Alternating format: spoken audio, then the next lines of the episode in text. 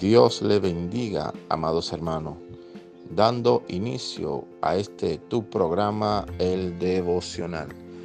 Hoy hablaremos de equipados para una visión.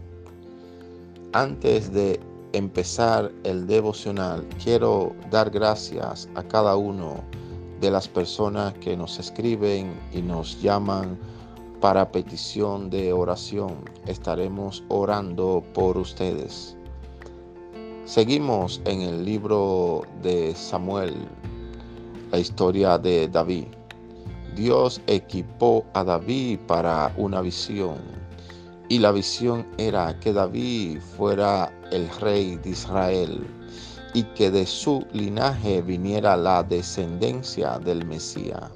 La pregunta que hoy les hago, amados hermanos, ¿qué herramienta necesitas para ser escogido o para realizar la obra que Dios te asignó.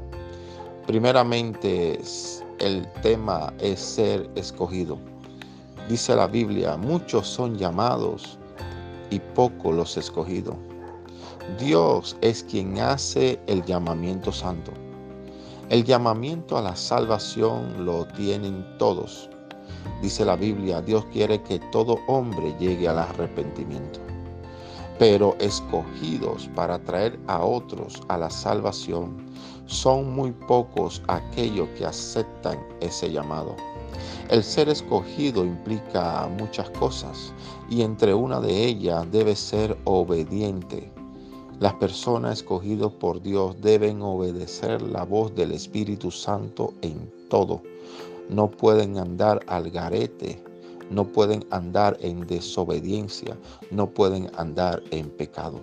El pecado puede cortar o atrasar el propósito de Dios en la vida de su escogido. Hablamos de varias cosas y una es ser obediente. La segunda es dar frutos. La Biblia dice, por sus frutos lo conoceré. El cristiano no es conocido por los dones, el cristiano no es conocido por los milagros. El cristiano no es conocido por el don de lengua. Muchas personas malinterpretan la llenura del Espíritu Santo, pensando que estar lleno del Espíritu Santo es hablar en lengua. Y hoy en día hemos comprobado que Satanás y los demonios se, se visten, como dice la palabra, de ángel de luz y también pueden falsificar los dones y también hablar en lengua. Satanás es un imitador.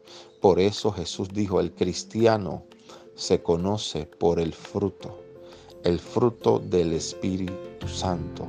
El escogido debe tener un corazón lleno de la bondad, la mansedumbre y la humildad de nuestro Señor y Salvador Jesucristo. Y esto solo lo vas a conseguir en medio del proceso que puedes estar atravesando. Otro punto importante es el escogido es fiel.